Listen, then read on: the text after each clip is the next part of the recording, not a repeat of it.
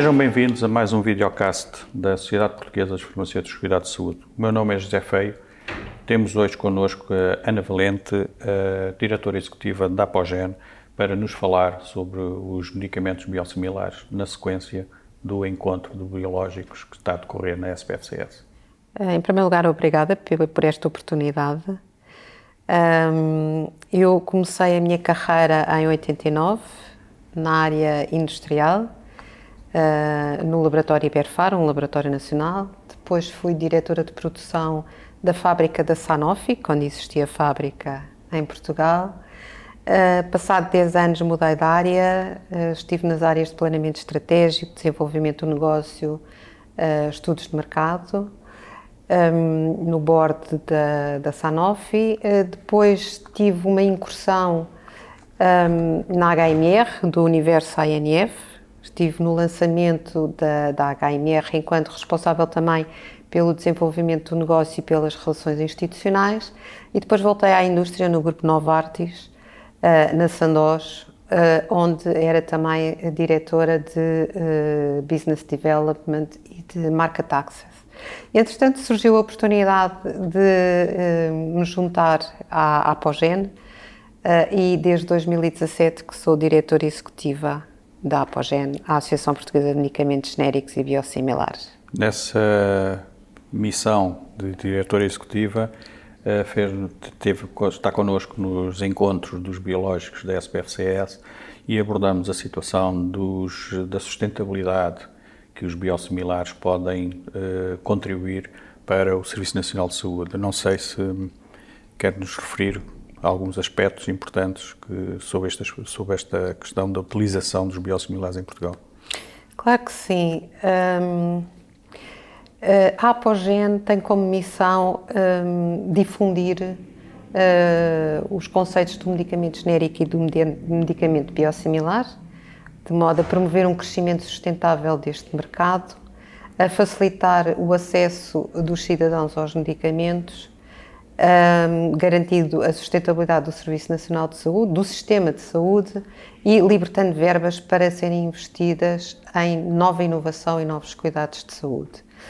Ah, eu gostaria de focar ah, dois aspectos particulares do contributo ah, dos medicamentos biosimilares. Ao nível do acesso, eles proporcionam um maior acesso às terapêuticas biológicas, um acesso mais precoce e uh, nas situações em que o doente uh, acede a estes medicamentos no mercado ambulatório, contribui para a, redução da despesa out of pocket. Estes medicamentos um, contribuem também, geram valor para os profissionais de saúde, porque podem ter mais alternativas terapêuticas, uh, com uma melhor relação custo-benefício, e para os pagadores, precisamente por essa libertação de verbas, contribuir para a sustentabilidade e permitir um, uh, o reinvestimento em, em nova inovação. Um, e, portanto, os dois grandes temas, eu gostaria de pôr o foco na sustentabilidade e no acesso. O acesso. A Apogen eh, foi, foi catalisadora de um estudo com a Escola Nacional de Saúde Pública, coordenado pelo professor Julian. Não nos quer transmitir as principais mensagens que, que esse estudo trouxe? Com todo o gosto. Uh, esse estudo foi realizado em 2021 e ele surge porque existe uma grande heterogeneidade nos níveis de adoção dos medicamentos biosimilares nos diferentes hospitais uh, do Serviço Nacional de Saúde. Uh, e tentámos perceber porquê. Uh, o estudo foi composto de uma parte quantitativa e de uma parte qualitativa. Na quantitativa, um, o estudo foi feito um, uma análise de dados desde 2015 até 2021 uh, sobre seis moléculas e uh, identificou-se que, um, por exemplo, os hospitais universitários há uma menor, uh, há uma maior, há uma adoção mais rápida do medicamento biosimilar, mas as cotas que são atingidas são mais baixas e uh, a interpretação que foi feita é que é mais rápido, a rápida adoção porque há muitos doentes novos, mas eventualmente a menor cota deve-se a uma maior resistência aos switch para, de, nos doentes.